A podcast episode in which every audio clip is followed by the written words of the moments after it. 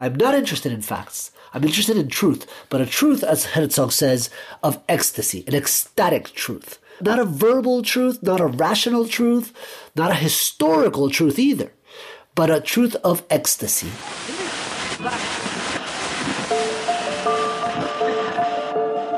Herzlich willkommen zu Hansa Rauschen, dem Literaturpodcast des Hansa Verlages. Mein Name ist Florian Kessler. Hier sprechen alle zwei Wochen Lektorinnen und Lektoren mit Menschen aus der Welt der Bücher, mit Schreibenden und Lesenden, mit Leuten von anderen Verlagen und aus dem Haus. Es geht um alles, was in Bücher passt und außenrum passiert. Und das ist wirklich nicht wenig. Willkommen zur neuen Folge von Hansa Rauschen, bei der wir den Globus so richtig rotieren lassen. Zu Gast haben wir den äußerst ungewöhnlichen, zwischen Guatemala und den USA pendelnden Schriftsteller Eduardo Halfon, der längst in der Flüsterpost in einem Atemzug mit den ganz großen lateinamerikanischen Schriftstellern wie Roberto Bolaño genannt wird. Halfons schmale, wie komprimiert wirkende Romane erzählen wie im Spiegelkabinett immer weiter von anderen, vielleicht nur halb fiktiven Eduardo Halfons, leuchten seine Familiengeschichte und die Geschichte des Exils seiner weit verzweigten Familie aus, bleiben dabei bei weitem nicht stehen. Bei Hansa sind bereits drei letztlich kaum zu trennende Romane von ihm erschienen, zuletzt im vergangenen Herbst Duell, übersetzt jedes Mal von Louis Ruby. Über seine erste deutsche Veröffentlichung, damals übersetzt gemeinsam mit Peter Kulzen, schrieb der Literaturkritiker Andreas Breitenstein 2014 in der Neuen Zürcher Zeitung. Seiner jüdischen Herkunft entlaufen und doch dem Schatten der Geschichte nie entkommen, ist Eduardo Halfon ein Bewohner des Niemandslands zwischen Erfindung und Erinnerung. Sein Roman macht uns wahr, indem er uns frei macht. Man muss nur voll seiner autobiografischen Trickserei vertrauen können. Dieser Trickserei hat sich hier für den Podcast im Gespräch auf Englisch mit Eduardo Halfon dessen Lektor Piero Salabé angenommen. Viel Spaß beim Zuhören. So I'm very happy to be here today with Eduardo Halfon, who is one of the finest Latin American authors, which we publish in our publishing company, and his latest book we have published is called Duel, Duel in English, but it has different titles in different editions. We will talk about this, but um, first of all, welcome to Germany, Eduardo. Uh, thank you, Piero. It is always a pleasure to be here.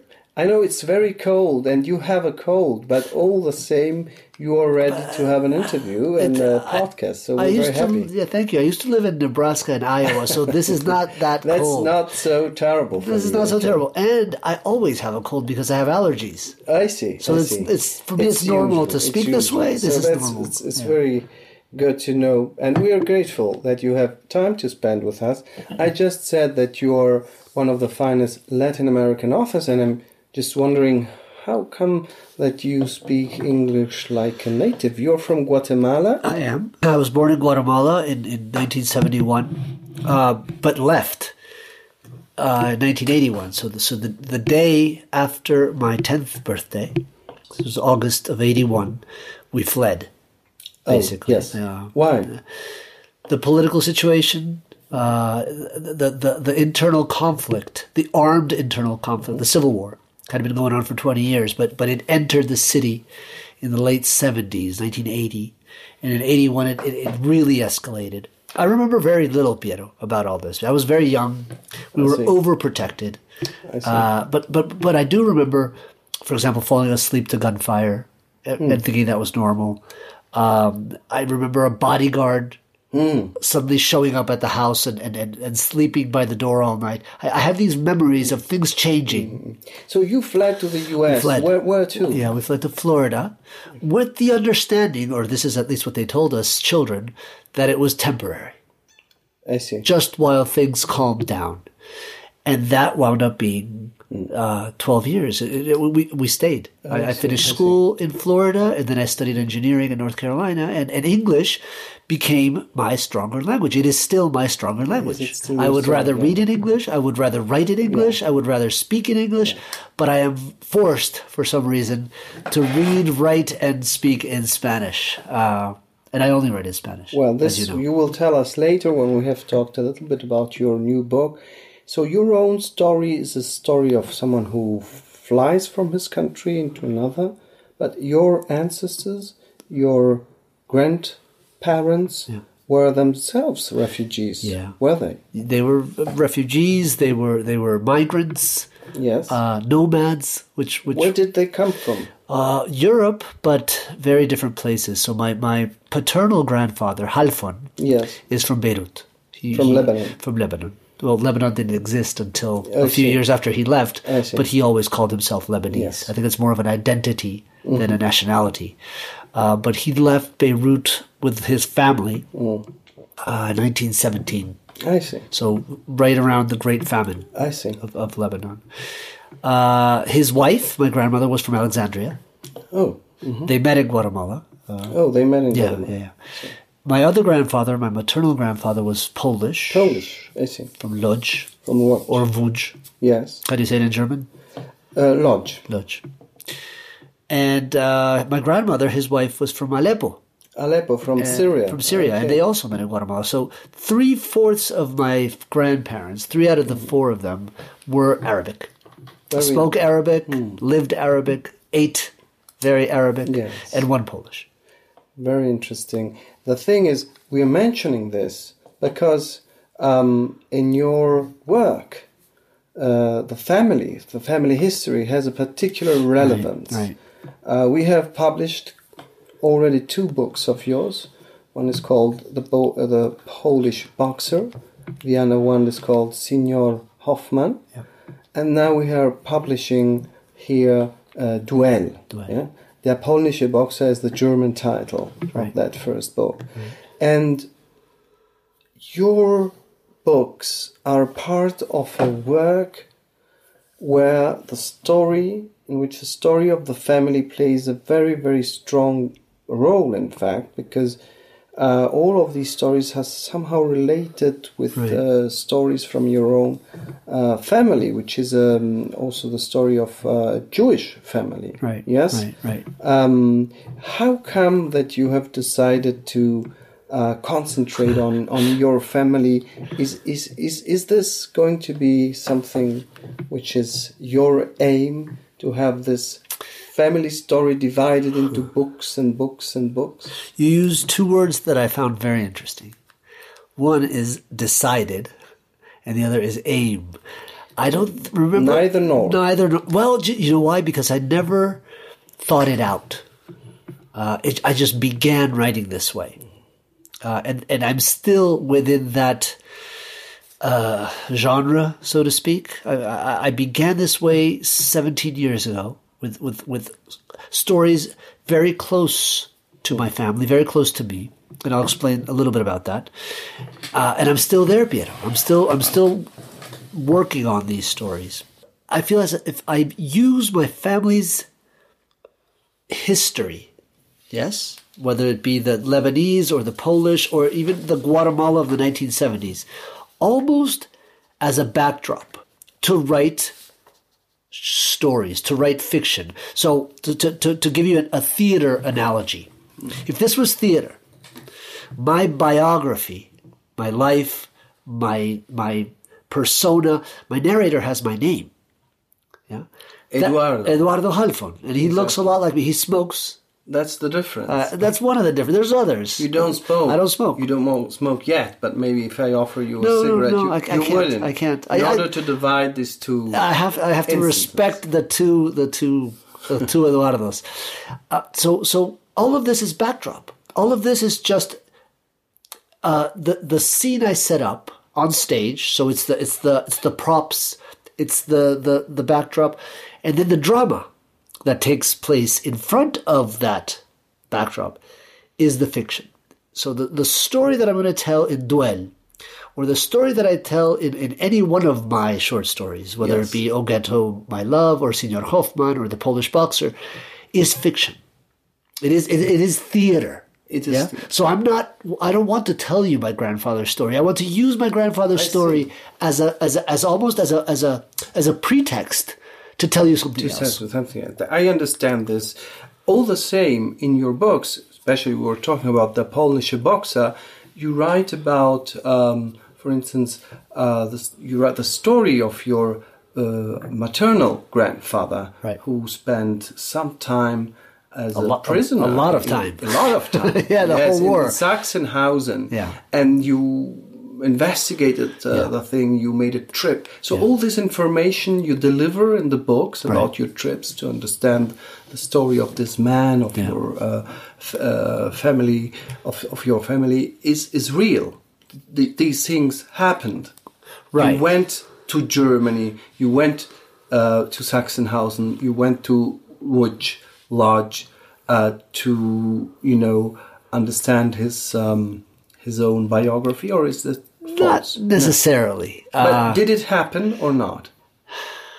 That's a tricky question, and I think I'm going to I'm going to uh, quote Werner Herzog, who's, a, who's also one one of your authors. Is he not? He He publishes is, with and Hanser. he's also he lived here in Munich. For I- yeah, I know. time, Yes. and, and let us not confuse what's real with what's true. Yeah. I use certain elements of my life, quote unquote, of, of this reality that you consider my life, to lull you into thinking that I'm writing autobiography. Yeah. And I believe in that hypnosis, in in that state of belief, of absolute belief. There is no disbelief there in my readers. They think that my grandfather was in Auschwitz. They believe it. They believe that my other grandfather left Beirut, etc., etc., cetera, et cetera, et cetera. So any story that I insert within that belief is much stronger. It, it's felt much deeper. Yeah. So the emotional response I'm after will be greater. Yeah. Than the real story. Than the real, what's real, what's not real, what's fiction, what's fact. I'm not interested in facts. I'm interested in truth, but a truth, as Herzog says, of ecstasy, an ecstatic truth. Not a, not a, not a verbal truth, not a rational truth, not a historical truth either, but a truth of ecstasy, of, of something I feel and I want you to feel. It's almost like a, a, a coming together of reader and, uh, and writer in, in an emotion. in an emotion. So, So I will use any Yeah. trick at my disposal. Yeah. And one of those tricks is giving my narrator my name. That's just a trick. All the same, this subject in your books about uh, the genocide, about Yeah. you know the relationship with that in your own family, is very often uh, just a starting point Ju- exactly. of a consideration Exactly. about uh, human destiny, grief, and so. Absolutely. Or But I- identity. I, have a very concrete question because in your books you write about your trips to Germany. You are right about, um, in fact, also in Duell about having discovered in Frankfurt the Stolpersteine. Right. Now you're again in Germany. How do you feel? What is your emotion being in this country, which has this uh, so uh, tragic story also related with your own family? Uh, funny, I was thinking about that on the train as I was coming today from Yes. from from Paris. Yes. And when I got into Germany, there's two things that I thought of uh, almost spontaneously. One is the denseness. There's almost this dense quality of a Jew being in Germany. You know? Even so far removed from what happened here, I can't help look at the countryside that you know from the train and think of that. Think of what happened there in that mountain uh, seventy years ago. It's it's inevitable for me. Uh, but at the same time, my demeanor, my character, is is extremely organized and methodical and engineer like, and so I feel very much at home in Germany because because things work. Uh, they don't work in Paris. they don't work. Yeah, I know. I know. I'm saying I, I'm exaggerating, maybe, but I'm coming from a very disorganized world in, in Latin America. Yes. Uh, so I, I, I felt both of those things, but part of my part of my history is here. is here. Whether I, I, I like it or not, it's not by choice. So let us talk now about um, the story, the particular story you narrate in Duel. Right. You start saying that um, there is um, an uncle of yours Right. uh, whose name is uh, Salomon. Who apparently, as a child, you thought he was uh, drowned in a lake uh, in Guatemala called Amatitlan. Yeah. And later on, you discover that this might not be true. Right. Um, and in this book, you write your search. Somehow you go back to the place in Guatemala uh, in order to find out the truth. Is it right? Is it uh, not right? I discovered another truth. You discovered another truth, but you don't. You still didn't know exactly which which Right. version could be true. The first question I have on the story, which is you know the core of your book, is is there uh, wh- why why did you go to Guatemala? Why why why were you interested in that story? Well, I always go to Guatemala. My parents are, uh, live there. Um, we have a small apartment there with my with my wife and son. So we go we go we go all the time. But this happened, Piero, in 2015. In the summer of 2015, I was I was back, and perhaps the best way to answer your question is is, is to tell you where this story came from. We were visiting in August of 2015, and I was having a glass of wine with my father. Do you remember the scene? It, it, Oh, it was course. part of Duel, and then we took it out at the, at the very end. We took it out. And we were having a glass of wine, and I was asking about his older brother Salomon, or or he who would have been his older brother, but who died as a kid. And I kept asking him questions about his death and and and and about the lake and about what really happened to Salomon, which is that he did not die in the lake, uh, as I thought as a kid. And my father told me a little bit. He didn't know too much. He would come in and out and, and say a little, and then and then not say too much. And at the very end of that conversation, he said, "But please don't write anything about this." And the first thing I did when I got home was write the the first page of what wound up being Duen. Uh, so th- something is triggered in me by censorship or by somebody trying to tell me what not to write about, it makes me that much more interested. I didn't I didn't yet know what I was writing. I didn't know where I was going with that story. I just wrote the first page, and I found it very interesting. Uh, the tone of it. You the- were haunted. I was story. haunted. There's- That's that's the right word. Yeah. There's something haunting in that first page. in that you know? first page. So I just kept going. Yeah. I kept going, and, and so then the, the, the, the, the novel, which is a very very short novel, suddenly splits into several times. You know? So so a search in childhood, growing up in the Guatemala of the 1970s, uh, uh, not thinking that this boy had died at the lake, which is a lake where we would go every weekend. So I was afraid of the water. I thought I, I was going to, you know, find his body because I had ne- never found his body. And then growing up in Florida during my teens, where I slowly start to find out the truth of what really happened to him. And the third time, the third moment of in time is present, where my narrator goes back to the lake Goes back to to the search for exactly. something. We don't know what he's Yeah. searching for yet, but he's searching for something. But I, At the you, you lake. just said that when you were older, an older child, Yeah. Um, you discovered the truth. Right. So Right. why why shall he go back to the lake if he if he knows? I think truth? what what he wants to find out at the lake, I Yes. think, is why was he told that Salomon had died at, in a drowning? yeah. So he's the truth that he really wants is why was my memory mistaken? Where did this false memory come from? Who told me that Salomon had died at the in the lake and why? That's what he's after. He's not after what happened to Salomon. He knows what happened to Salomon. He died in New York, right? And and, and the story of his death, Piero, as you know, is much worse than drowning in a lake. Exactly. Exactly. It's much worse. It's much and that's why it was a family secret. That's why nobody spoke of him. Nobody uttered his name. To this day, I have young cousins who don't even know he existed because he, when he died, his name died.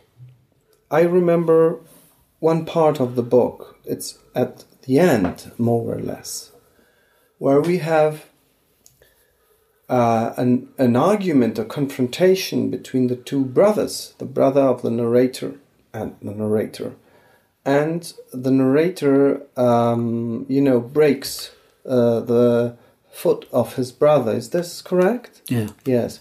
And then he has a strong conversation with his father. Right. And uh, in the moment where he expects the father to, you know, hit him or just to be very angry at him, uh, the picture reappears. The picture, uh, you know, the with, snow. with a boy in the snow, 19, 40. 1940 in New York. So this is the evidence, the evidence that um, uh, his brother, uh, the brother of your father, your uncle, uh, hadn't uh, died drowned in the lake. Right. All the same, you seem, as the, narr- the narrator, seems to, you know, forget this aspect. Is there a connection between, let's say, psychologically, the the feeling of guilt and this uh, obliteration, this forgetting? I think so. I think so. I hadn't I hadn't even thought of it that way. So it's it, it's not something that was pre preconceived in my part, but there is an absolute link between the guilt of the narrator about the way he treated his younger brother and the guilt of a family on the way this family treated this young boy and, and, and left him to die by himself in New York.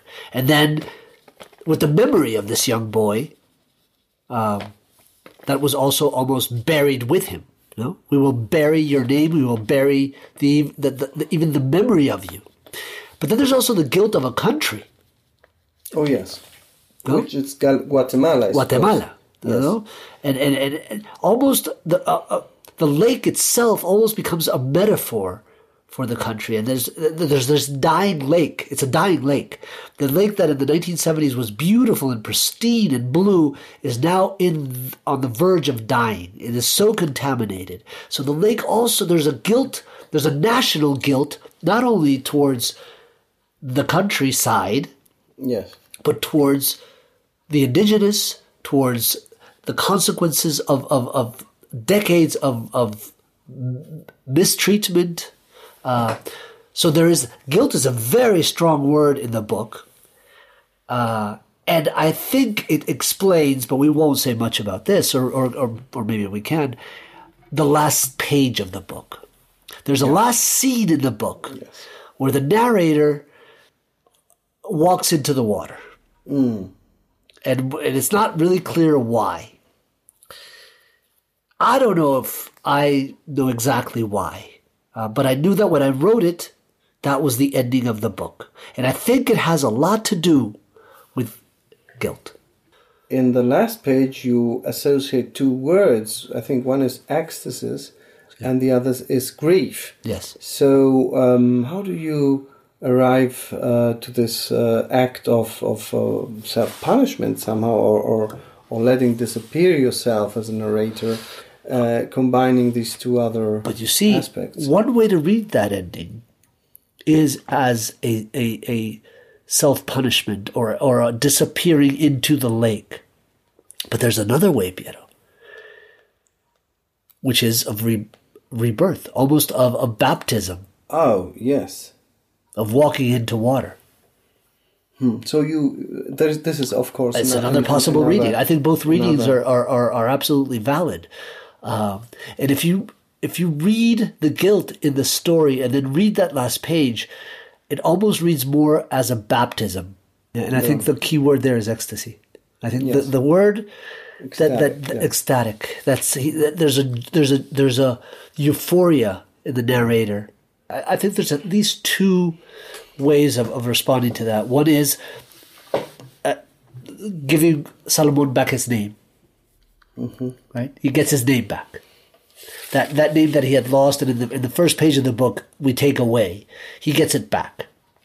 And the second way to interpret that is that the guilt that the narrator feels is not towards Solomon, it's not towards the country, it's not towards the family, it's towards his brother. It's the breaking the foot of my brother. It's it's it's the mistreatment of my brother. It's really a book about brothers.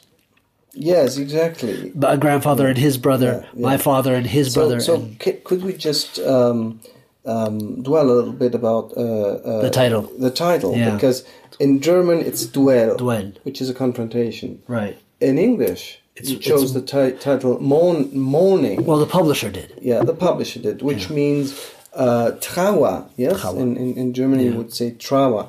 So the Spanish words have Right. several meanings. Can Yeah, you explain yeah. them? And what is the Spanish word? in The, the Spanish word is duelo, which has at least three meanings, or, or let's say three meanings. Duelo in Spanish means duel in English, so confrontation. It means uh, duelo como luto, so mourning with a U, mourning, yes. mourning. How, what was the German word for mourning? Trauer. Trauer. And it means pain. Schmerz. Yes. Dolor, yo duelo. Mm-hmm. It's an, it's an I, it's a personal pain, right? And all three of those words are very present in the book. So the, the title in Spanish is absolutely perfect because it, it condenses three main themes of the book into one solitary word. This is very rare. We have not been able to do that in any translation of the book. So the English, the publisher, Erika, chose mourning, and we agreed. But she had to decide. She had to go with either duel, as in combat in English, or mourning. She couldn't do both. Uh, the French uh, title, do you remember the French title? Deuil with an S. Yeah. So the plural version of deuil in French. And in German, I remember when we discussed this in Zagreb, Exactly. it's, we, we, we decided on duel, which I love. We were criticized in the Uh, press. we were, we were. I read that. I read that. but I don't agree with them because it Well. is one of the. I, I would even say that it's an even stronger theme in the book: the duel between brothers. Yeah, this is this is a very Cain and Abel book. It is a book about confrontation between two Not, not only the brothers in the generation of the narrator, but also in the generation of of the grandfather and of the father. and of the father the, himself. the relationship of my father with the brother he never knew. So I have now a very concrete, maybe even banal question. The protagonist drinks a potion Right. in that final scene Right. where he has this ecstatic moment and uh, goes into the lake. right. Um, what is that potion made of? Oh, I don't know. We would have to go ask Okay. Doña Ermelinda. Okay, but this this character, this old lady who's. Yeah. able, you know, to Yeah. uh, tell all the victims Of of that lake Yeah. during decades, Right. who are by the end the victims, possibly of a terrible, Right. you know, unhuman system, which is, uh, you know, also the country you fled uh, from. The stories she tells about the several boys. How many boys die there? Do you know? Oh, it it just happened again a few weeks Really? ago. Okay. Mm-hmm. It happens all the time, and I'll tell you what's tragic about this. Uh, it's it's it's a it's a it's it happens way too often, and it's usually very poor boys from the neighboring villages. I see. So these are uh, people who don't know how to swim. Oh, I see. So you live by the by a lake, but you don't know how to swim. This would be rather the consequence of, uh, you know, maybe ignorance, Right, maybe right. low education, not really the violence No. aspect. No, no, no. Exactly. It's it's it's it's a different type of violence when you allow children to die that way. You Mm. know, because these are these are this is extreme poverty. Uh, so extreme that you live by a lake but never learn how to swim. Nobody ever teaches you how to swim. So it's it's it's it's a country who turns its back on its children. So, Which th- I think that's the haunting part. yeah, I mean, uh, one of, one of the, I think, very interesting uh, aspects of your book, your novel, is the way you link the personal history with the history of a country. Right. And we are here in Germany, and of course, it has been a ritual to understand how much, uh, you know, the German population was responsible for what happened Right. during the Second World War. Family can also have moments of redemption. I think so. a family rather than a country, I but also so. a country. Germany tried. Yes, Germany tried yes, very hard. Yes, I think so. I think so. But I think I think it's a process um, that takes a lot of time. Um, I mean, it, it's a it's a hard process when it's one person. Imagine when it's a group, whether that group be, be a family or a community or a country. Uh, it's a very, very hard process towards redemption or towards even acknowledging that guilt.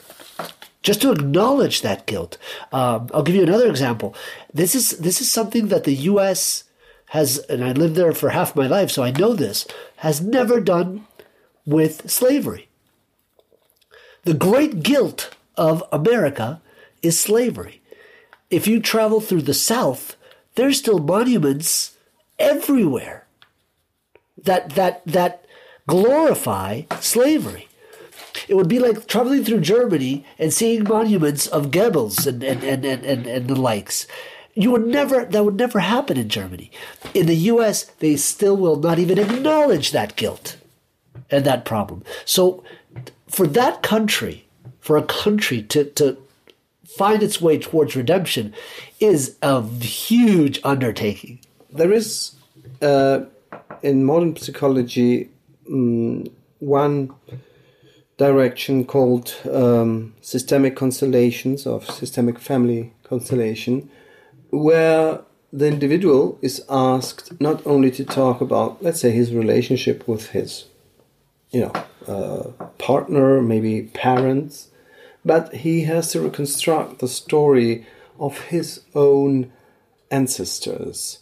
The interesting thing is that idea of being connected to the destiny of your ancestors uh, apparently has this healing effect because you then discover that someone in your family was uh, you know forgotten Yeah. uh, not acknowledged and so on and so um, he goes back to that uh, levels in order to say you are not only the child of your parents but the chain is much longer so do you believe in, in, in this Absolutely. so a, a therapeutical uh, Yeah, yeah. And, I'll, give you two other ways of, of explaining the same phenomenon. One is is just a, a, a family karma, know, almost as if if your traumas, you inherit your traumas as well from your grandfathers and your great grandfathers, uh, and it's almost passed down through DNA. It's almost a, a, an inheritance,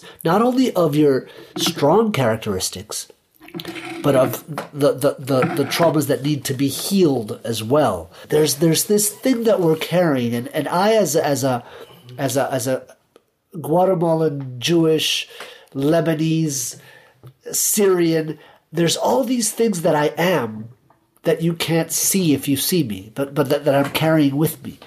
A dead uncle, a grandfather who was in prison for six years, a grandfather who had to flee hunger in, in, in Beirut.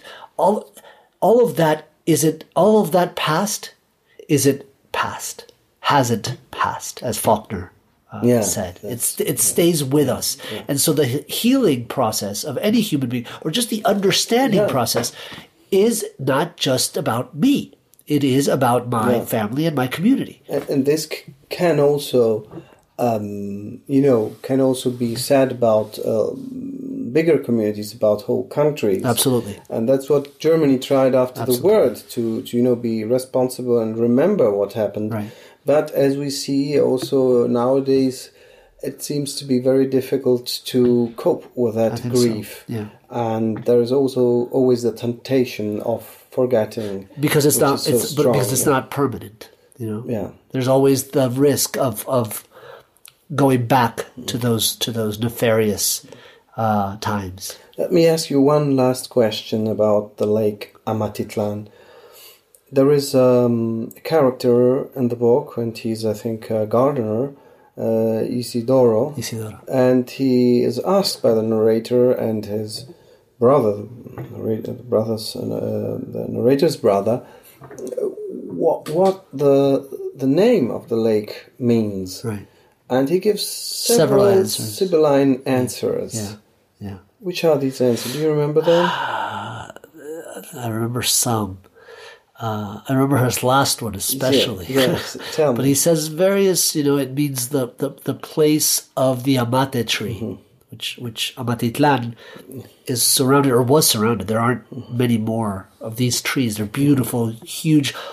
They, they almost look like baobabs. Yeah, they're called amates. So one possible answer is Amatitlan comes from the tree, but it also means in ancient Maya uh, the, the the place of scribes, where people will where people write that's down. Interesting. so, um, pro- I suppose these are all Yes. real Yes. explanation. Yes. But why did you put that into the book? You wanted the lake to be a place that has somehow Yeah. many names, Yeah. not just one name. right the many one and, name. and the many names of the drowned boys i think it's leading up to that as well Yeah. um, but also there's theories on the name so there isn't a truth there. Yeah? Don Isidoro gives several answers to the to the to the, for the meaning of the lake. Uh, there isn't one answer. There isn't one solution. It's not a mathematical problem. And i think this is a constant in my work as you've seen uh, the doubt of the narrator the, the doubt of the story itself and and the doubt of memory Eduardo, thank you so much for this um, really interesting conversation. We look forward to your next work and wish you all the best. thank you Vero likewise Das war es für heute mit dem Podcast Hansa Rauschen. Das waren viele Worte für viele interessante Dinge. Bis zur nächsten Folge und danke fürs Zuhören.